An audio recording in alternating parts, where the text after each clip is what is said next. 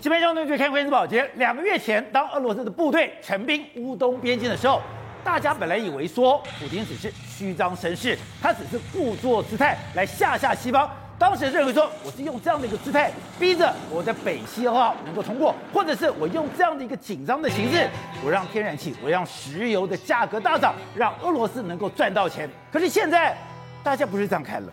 现在大家看到了普丁，你不但你的军队继续留在乌东边境，甚至你持续的加派兵力，甚至已经做好了作战态势。那因此，你什么时候打？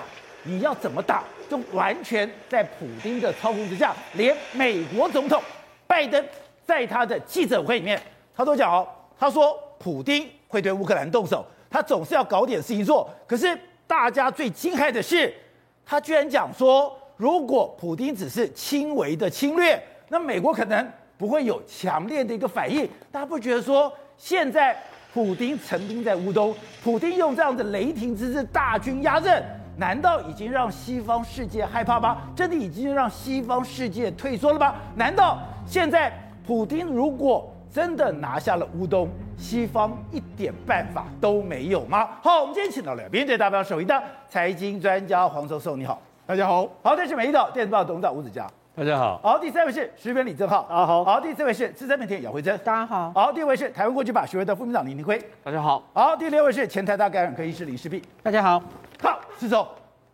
本来哎，乌东边境我们想说呢，只是一个虚张声势，对，只是一场游戏，只是一个等于说是我要涨石油的一个借口，对，搞了半天，现在全市都认为。普丁一定会打，对，只是你什么时候打，是你什么时候打，完全在普丁的决定里面。更妙的是，哎，拜登也太孬了吧？对，居然讲说普丁一定会动手。对，虽然如果进攻，我一定要你付出代价，可是如果轻微侵略就不一定了。而且目前到底谁是世界的霸主？是美国吗？不是，你看是普丁，你看他一个人玩弄整个全世界。我跟大家讲，普丁现在陈兵在乌克兰边界，欧美全部没在修了。那欧洲跟美国，那这些这些国家的 GDP 加起来是俄罗斯的二十倍，二十。可是他完全奈他无可奈何啊！你看连，连连普丁都说什么？哎，哎，连拜登都说什么？哎，战争与和平决定在你啊，不是我拜登哎哎，他居然讲这种话哎！如果是川普的话，对啊，战争跟和平。决定权永远在美国手上。啊、什么时候美俄交锋的时候，战争跟和平的权利在俄罗斯手上了？而且他讲的话让人觉得说美国太软弱了吧？他说：“哎、欸，我觉得他哎、欸，他会对乌克兰动手。那如果呢，他只是轻轻的亲吻的话，哎、欸，那我们就不一定会制裁他。哎、欸，那在搞什么？那那就是因为你这种态度，所以普丁呢，他现在示范给习近平看。哎、欸，习近平啊，你是我 GDP 的十几倍啊。”我是你广东省规模这样一个国家，我都可以把国际玩弄成这个样子。你缺的是什么？我跟你讲，第一个缺的是我要拿出拳头，我跟真的跟你玩弱鸡游戏，我敢跟你打仗，你敢不敢？第二个是什么？我看准时机啊！现在美国你最弱的时候啊，美国总统拜登的民调非常弱。对，现在我有天然气的优势，欧洲也不敢拿我怎么样。这个时机呢，对我来讲非常非常好啊！再来，我有军力大举的这个投资，我有盟友跟我在一起帮助。我所有条件都具备之下，我当然敢这样做啊，所以我才说嘛，现在全世界的这个霸主到底是谁？那毫无疑问，当然是普丁啊。所以说，现在普丁也是要在这个动作里面，对，去教习近平怎么当老大。没错，那事实上我跟大家讲了，事实上现在大家都猜什么时间？他有什么时候会发动攻击呢？因为普丁呢这一次呢，他也要去这个参加冬奥。所以冬奥时候是最危险的哦。大家记不记得两千零八年他到北京去参加奥运会的时候，他就攻击攻击了乔治亚。现在一模一样，他又到北京去了。对，到北京去之后，哎，他这一次会不会在冬奥的时间攻击乌克兰？所以这可能是最有可能的一个时间点。所以大家都记得那个画面，普京在二零零八年，甚至当时小布希在旁边，是他向大家挥手，对，挥完手了以后就下达攻击命令，对，下达攻击命令以后。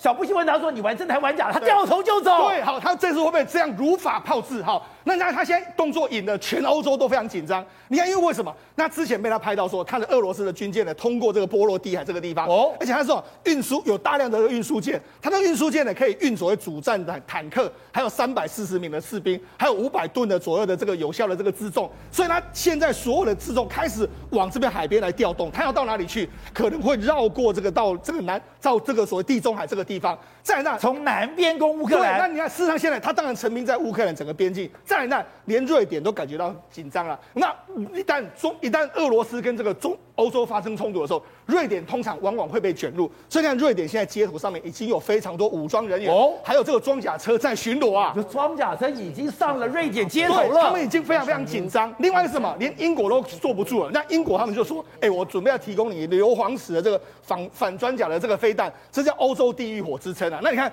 他。都可以射出去之后，可以精准的打击目标。虽然他送这个炮弹过去，那他从这个英国出发之后，结果你要飞的时候，我刚才不是讲欧洲根本没有团结一心。德国还跟他说：“你不要飞过我领空。”？对，你不要飞。哎，因为我们现在天气很冷。我们需要欧，我们需要俄罗斯的天然气，所以请你飞过我们的领空，你不要经过这个地方。然后好不容易抵达了这个乌克兰，那个给乌克兰相关的武器，所以才告诉你们，现在就是普丁他看准了这个局势，你们根本不可能会同心来对付我嘛。所以按照了今天拜登这个态度，对美国已经觉得今天匪说这场仗是非打不可的，对，只是打大打小，对，如果打小的话，对，他们会。默认乌克兰、苏联、俄俄罗斯对在乌克兰的权利了。对，为什么要这样子呢？第一，宝杰，我跟你讲，如果打的大的时候怎么办？对拜登最不利，因为石油一定会暴涨，暴涨的时候他现在已经被通膨压的死死死，民调剩下三十三，再下去的话他还得了？再来是什么？我跟他讲，现在真的。乌克呃，俄罗斯攻击乌克兰是一个可能会发生的一件事情。为什么？因为事实上这是俄罗斯的智库战略与科技研究中心，他们在二零一五年的时候提出一份完整的这个作战计划。他这个作战计划是什么呢？他们有三个地方攻击你。一个，他们现在已经跟白俄罗斯有相关的这个军力集结在乌东边境，对不对？白俄罗斯先由南边往下打。然后俄罗斯的军队是往往这个东往这个西边攻击，另外他们现在不是占领了克里米亚吗？对，克里米亚在往往北攻击，同时之间呢，因为克里米亚可以切断所有盟军从南边来的，他控制了这个黑海，黑海完全控制住，所以他不用担心有所谓的海上的来袭，他就用三三面包抄的方式，然后进攻整个乌克兰。然后乌克兰他攻击了，从二零一五年，俄罗斯就做了一个对乌克兰的作战计划。对，那他们起手是会是什么？大规模的这个空袭，空袭之后，然后打击你的这个地地面的这个指挥系统，然后这个预雷达预警系统，还有炮兵，同时间瘫痪你的网络。同这样攻击之后，宝杰他们有一个最低限制，最低限制是什么？我们曾经讲过。为什么他为什么普丁一定要乌克兰？因为乌克兰一旦那德军啊，当年就是一路的长驱直入之后，就一直打到这个接近快要打到这个俄罗斯的本土嘛。好，那现在对他们来讲的话，它有一个最低标，就是这一条河。这条河叫做涅伯河，他们一定要一最少要打到这一条涅伯河。打到涅伯河。对，为什么涅伯河就会变成是他跟欧洲的一个天然的边界？所以他希望能够打到这个，最好是能够连基辅都拿下。如果没有办法的话，涅伯河就要一定未来要变成是我们乌呃乌克兰跟我们俄罗斯之间的边境，也就是这个地方是俄罗斯。对，也就是他跟整个西方世界里面，我一定要有缓冲。对，本来这个缓冲是乌克兰是波兰，对，波兰已经进到北约了。对，如果乌克兰。他也跟到了北约去，对，我就一马平川，直接到了乌克兰、呃苏联的门、俄罗斯的门口。对，所以我一定要缓冲区。对，现在这个缓冲区就是乌东，因为那乌东这个地方其实是草平原，那平原地形来说的话，冬天因为会有这个雨水，雨水的时候，如果你不是很冷的时候，它会变成是泥沼地。当年的德军曾经就在这个地方困了非常久。哦但是呢，一到一月、二月的时候，这个地方下大雪，下大雪的时候，地会变成是冰的地面，我反而要进攻，反而好走，非常好进攻。所以人家为什么都说，可能在冬奥的时间点会发动攻击，因为从天时地利各个方面的条件来说，是最符合俄罗斯攻击乌东的最佳时机。难怪人家讲，现在的乌克兰对充满了战争迷雾。他这几天打电话给欧洲的一些相关的人员，他们说什么？他说：“哎。”如果假设了这个他们这个俄罗斯进攻乌克兰的时候了，我们可能要弄一个所谓类似华为的禁令哦，就说如果他真的攻击的时候，我们未来对他进行一个晶片的这个禁运，甚至对他进行一个这个技术的这个禁运，那我们要跟欧洲一起来合作。对，就跟欧洲一起合作，结果你知道欧洲什么？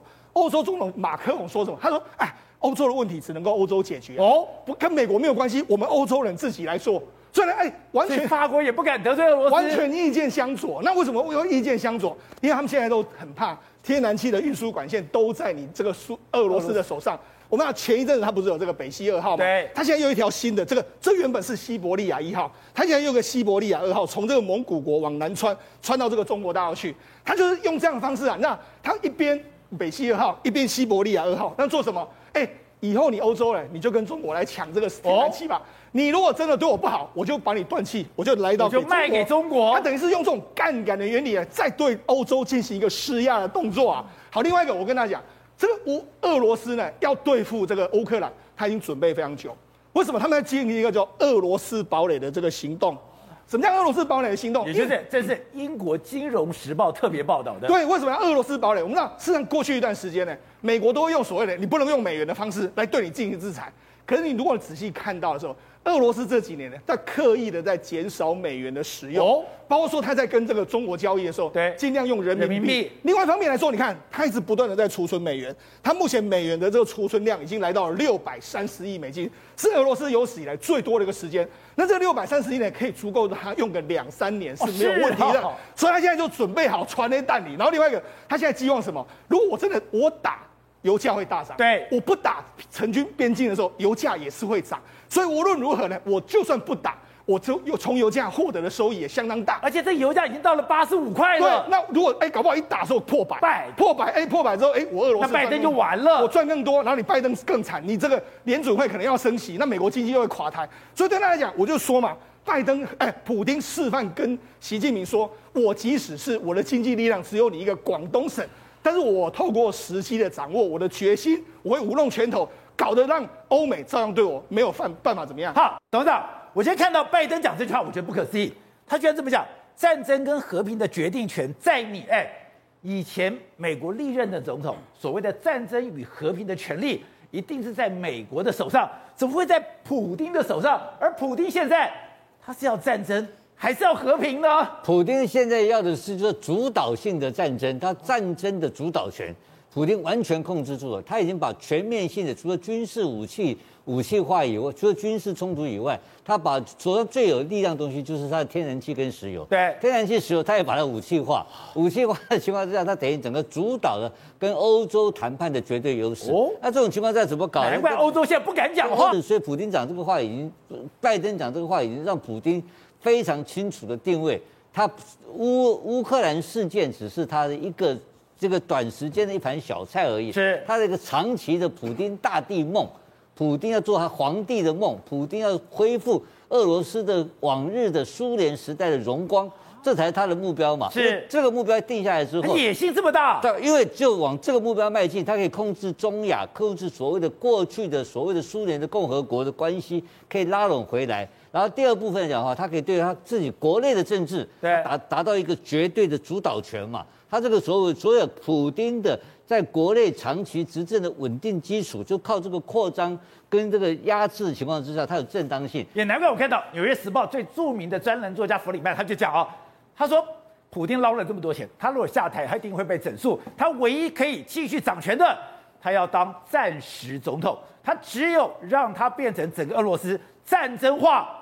他的地位就无可动摇了。对，所以他他现在所有在收留或者说吸收邻近的国家，都是一些独裁的一些中亚国家嘛。呃，跟他一样，都是做了很久的总统或赚了很多钱。那普京现在用这个高度的民族主义来统治俄罗斯的话，有确实的效果出来。因为过去苏联会瓦解，最重要一个理由是什么东西？就是所谓的共产主义瓦解失败。他现在没有共产主义，靠什么东西？靠个人魅力、个人领袖，他是个个人的英雄主义啊！现在问题是，普京怎么打？怎么打？跟什么时候打？他打到什么程度？这完全普京在决定的嘛！你你你刚才讲很清楚嘛！他不打，他的石油在涨价，对，油气在涨价，他赚进了大把的美金、大把的钞票。对，他打的情况之下，他的条件很清楚嘛！他告诉北约、告诉美国跟跟欧盟很清楚两个条件嘛。第一个。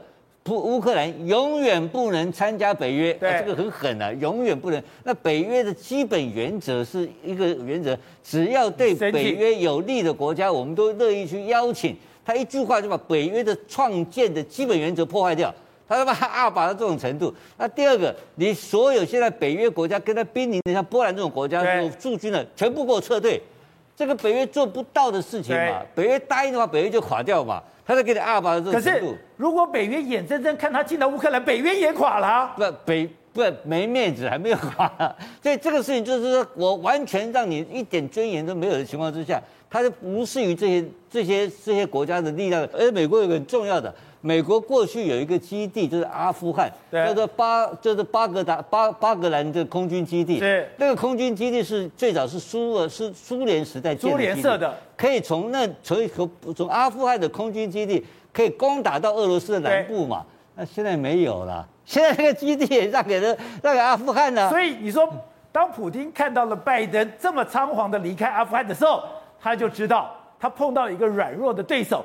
他对于整个美国就肆无忌惮了，不是仓皇，是非常丢脸的离开了嘛，比越南撤退差不多的丢脸。而且更重要的是，这个当时打在占领阿富汗有个很重要的原因，就是这个空军基地。对，这个空军基地距离。他这个从飞机去打伊朗的话，对，大概只有四个小时到五个小时就可以飞到了。对，它可以有发射飞弹的话，可以直接攻打俄罗斯。是，那这些战略的据点通通都丧失掉了嘛？而且谁怕谁啊？对，他根本不怕你嘛，你没有，想到离开阿富汗的付出代价这么大。所以，所以说嘛，所以整个我认为现在台湾要注意的就是，你看到这场博弈当中的美国的表现，让人家非常泄气。还好习近平没有普京那么硬啊，你 知道吧？然后拜登碰到习近平的时候也比较屌一点啊，也比较也比较强势一点的，对不对？所以，可是这个情况就知道美国不可靠，在这件事情上面表现的充分表现无疑。但正好现在美国也弄了一个大杀招，就像他对付中国一样，我也晶片封锁。他说，如果你胆敢侵犯了乌克兰。我晶片就不给你，我拖垮你俄罗斯。俄罗斯怕都不怕，他不怕吗？当然不怕嘛。第一件事，宝杰哥，你有听过俄罗斯有什么手机公司吗？没有。笔电公司没有嘛？俄罗斯第一个本来就不靠晶片赚钱，他不靠晶片，他靠天然气赚钱。没晶片，没晶片，对他商业一点影响都没有。可关键在于军事哦。早就封锁俄罗斯的军用晶片很久，哦、而俄罗斯在冷战时期跟美国不断对抗，对不对？对。早就另辟蹊径，走一条跟美国完全不同的道路。怎样另辟蹊径？比如说我这样讲很简单，好，比如说俄罗斯的防空飞弹萨姆三百、萨百，它不用晶片吗？我这样讲好了，当然基本晶片要有，我等下会讲。可是它最主要是什么？雷达侦测器，就是说你的隐形战机来，我打你的雷达，我要抓到你，我防空飞弹才可以射出去，对不对？可是呢，比如以美国来说，里面会有什么 DSP 晶片、FPGA 晶片啊，啊去做这个雷达波的分析，对不对？老二不搞这套，老二我从头从来我就没有晶片嘛。他们用什么？用石英振荡器。石英振荡器。石英表里面那个东西。真假的？老二拿来当当他的所谓的这个雷达的机。用那个哒哒哒哒哒这个石英，因为石英它有个独特的物理特性，它是会震荡，它的频率是很固定的。然后呢，这种物理特性呢，如果可以对到雷达波的话，它会产生共振，产生共振的话，我就可以接收你的雷达。所以俄罗斯从一开始就不走美国这套嘛，而且你知道吗，宝杰哥，俄罗斯没有产系，对不对？对。可是俄罗斯是全世界最大的石英金棒的产国，它不缺石英，它不缺石英。对，你要怎么封杀它，根本不管你嘛。所以它的萨姆，所以我没有晶片，我有石英也可以用。是，所以说对于俄罗斯来说，它就是另辟蹊径。而且俄罗斯有个非常非常厉害的东西，就是说它的基础科学非常非常扎实，远超过中国。比如说我们现在讲人工智慧啊，智慧型控制啊，什么自驾车，对不对？所有念人工智慧的人上智慧型控制的第一堂课就要学李亚波诺夫 equation，李亚波诺夫方程式，它是所有人工智慧的起源哦。俄罗斯人呐、啊，李亚波诺夫是俄罗斯一百年前俄罗斯写出来的东西。对。然后呢，现在全世界人工智能以这个为标准开始设计控制器。假的。所以老二其实他他他对于跟美国来做那种冷战时期苏联的时候，他的太空是先发射上去的。对，史波尼克。对啊，史波尼克时刻啊。所以俄罗斯其实第一件事情哦，我真的。军用的部分，我真不怕你美国封锁啊！商业不怕，我军用我有其他拐拐弯弯的，这是第二件事。第三件事，宝杰哥，其实俄罗斯有晶片厂哎，俄罗斯有做九十纳米制程的能力哎，可九十纳米会不会太弱了？九十纳米手机很烂，军用刚刚好，军用大概就六十九十纳米左右。你要知道，义勇兵三型到现在里面都还用类比电路哎，美国的核弹头的陆基飞弹，义勇兵三里面是类比电路。对于俄罗斯现在它的这些武器，甚至它的超音速、极音速飞弹，它用九十纳米就够了。那你今天不用算那么快，它没有什么人工智慧的部分啊。军用不用，军用反而要求稳。然后这九十纳米从哪里挖？从而且它简单粗暴就好。简单粗暴就好。从联电挖的，月薪五十五万，他从联电挖员工去俄罗斯做九十纳米嘛？联电没有否认哦，联电只说这些人。等一下。俄罗斯的半导体是从台湾挖人才，联电没有否认哦，联电只说这些人不是近期离职的员工，你懂我意思吧？我只知道俄罗斯的战情室用的都是台湾的电脑，连他的半导体也是台湾人帮他做的。当然挖联电嘛，当然挖联电。然后呢，俄罗斯其实里面有 IC 设计公司哦，今年才刚从台积电订了五千片二十八纳米哦，也有啊，又是台积电，他们也有搞这件事情啊，五五千五千片嘛，五千片我播个几片在战机上应该还好吧？比如说我们昨天讲的。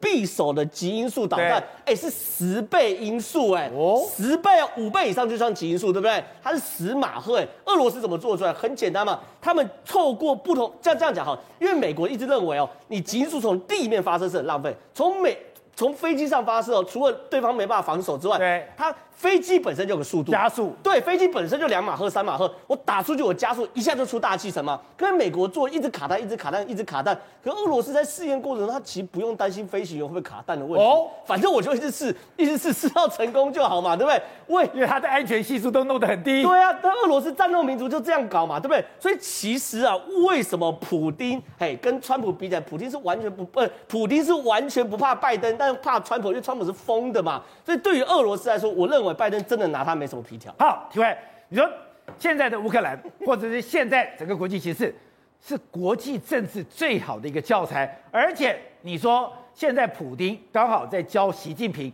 怎样做罗摩。怎样做老大？对，没错。现在普丁就在告诉习近平说，如果你要当老大的话，就要像我一样，要这样子做。罗马是按那走的。对对对，这个不是所谓的。你知道习近平在前天的时候还在世界经济论坛当中说要去做蛋糕，要把蛋糕做大，然后再来分蛋糕。其实普丁都已经在上战场了，结果习近平你还要叫大家做蛋糕，所以这 这个这两边的差别就非常大了嘛。因为习近平只知道说自己要搞经济，问题是经济能不能转换成军事实力，而军事实力能不能够打仗？这就是一个问题了，所以你说在国际层次里面，拳头最重要。对，拳头最重要。所以你看到今天这最近发生一件事情，大家都知道，东加王国附近不是火海底火山爆发吗？而且它不是爆发一天而已，它是几乎每天都在爆发。所以这时候呢，发生一件事情哦，在东加王国需要什么东西？需要淡水。结果你现在什么东西？纽西兰、澳洲的军舰都要赶赴到现场去哦。然后呢？当爆发的时候，其实澳洲、纽西兰都派侦察机，马上第一时间到到现场侦查。而现在日连日本自卫队啊，都派了这个四架，就是说两架的 C 幺三栋，两架的直升机，再加上一个所谓的这个补给舰，准备也要到东家去。日本也要去东家了。对，问题是什么？中国没有啊。哦。中国连一个解放军都派不出来啊。然后再来就是说，他透过他的红十字会，只说要捐款给东家十万美金啊。十万美金了，你看日本，他这一次出来的时候，他说他捐一百万美金哦，光是这个钱就差很多了。你不是大国吗？再来一件事情啊，赵立坚也好，或是习近平跟那个东加王国的国王杜包六世通电话的时候，就讲说，哎。我们能力所及的地方，我们就提供帮忙。能力所及，那什么叫能力所及？对不对？如果能力不够呢？这个就代表什么东西？中国在远程的所谓的运输投射能力是有问题的。那如果在运输远程投射能力有问题的话，他怎么打仗？他怎么像这个普丁一样，把这个第一时间就把这个运兵就把它摆到哈萨克去，摆到乔治亚去，所以摆到任何地方去？中国现在接连两件事情被看破手脚，第一个是哈萨克。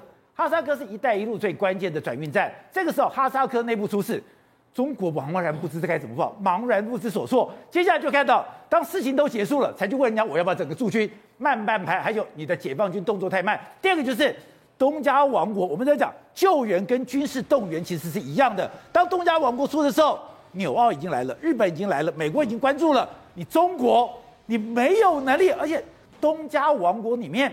中国的侨民是最多的，是的，东加王国是中国的邦交国，而到目前为止哦，整个侨民最多的就是中国人，大概有一千人左右。那你如果一千人左右，你要饮用淡水，你没有淡水怎么办？你中国赶快军舰要把淡水载过去嘛。对。结果现在连派都派不出来。然后再来一件事情，我们知道环太平洋军演最大的演习科目就是什么？就是救难，就是所谓的海上救难。哦、那你像这一种事情发生了之后，你这个天然灾害发生，你中国动都不动？照理讲，这个是中国解放军最最好的表现机会。对啊，所以就表示说很奇怪的一件事情，就是说如果你解放军造那么多舰，造那么多船，你准备要打仗的话。照道理讲，这个就是你最佳的表现机会，你最佳演习的机会。结果你现在动也不动，然后就等着说能力所及，然后等你那个对方都要求，而且是对方第一时间先打电话给中国，要求说我要水，我要任何相关的食粮、粮食等等之类的。还有另外一件事情，附近有海底电缆啊，他准备也要叫中国去修复，中国也不敢动手啊，因为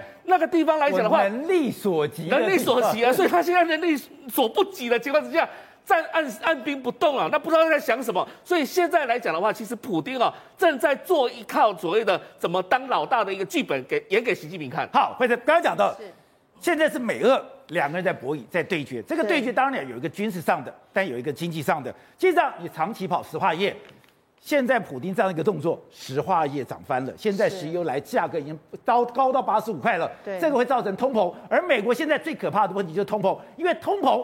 已经让美国社会乱了，真的是乱了。刚刚说的，普京没有把拜登放在眼里，美国的一些窃盗犯也没把拜登放在眼里，毛起来乱抢，你知道吗？超级夸张！你现在看到画面是在他啊那个曼哈顿，竟然在一小时之内发生两到三起抢劫。他的抢劫是行车期间，你车子停在路边，他马上上线，他直接冲上去，你还在车上哎，你只是没锁车门而已，他冲上去直接把你。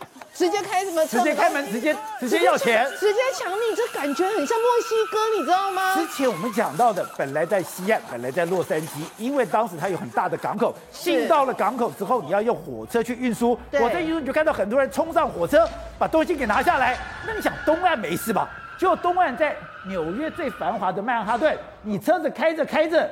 有人会上车打劫，他竟然是下午四点半的时间就发生这样的事情，然后一开始是在那个西五十五街，不到一个小时之间，就在曼哈顿的第七大道附近又发生抢劫，是不知道是不是同一个人抢，但是非常夸张，警察疲于奔命。同一天时间，竟然后来又在东四十二街的时候又发生第三起抢劫，后来纽连纽约自己那个警察都说，我已经当警察几十年，我没有看过这么夸张。的状况啊，然后他们就说，竟然短短三年之间，类似这样子直接开车门抢，或者是趁你不注意的抢的状况，已经发生增加了三点五倍，三点五倍，所以真的是非常夸张。另外一个是还也知道这个也很扯，那个车主在车上睡觉。他被歹徒拖下来，拖下来 就是你想说，我们台湾有很多，比如说有人会在车上说，就是像个眯起来，他这样被直接被拖下来，哎，这种状况真的是非常非常不可思议哦。而且不止是是曼哈顿，哎，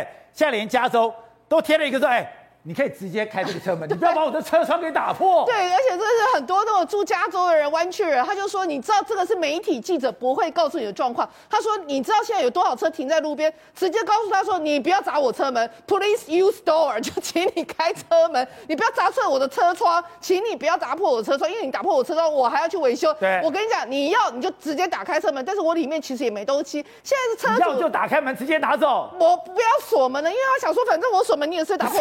是，哎，对，这个更妙。这个直接把后把后车厢打开，你要进去就进去。对，他就直接打开后车厢，跟他讲说，你要干嘛随便你，但是请你不要再损害我车子，因为你损害我还要去修理，我还额外付钱。但是车子是里面也没有放什么东西，这么糟吗？就非常夸张。然后他就讲到说，而且有些车主就里面总还是会有一些呃有的没有的，或者是一些什么小东西。他说连那些东西都被挖走，所以他们后来就讲到说。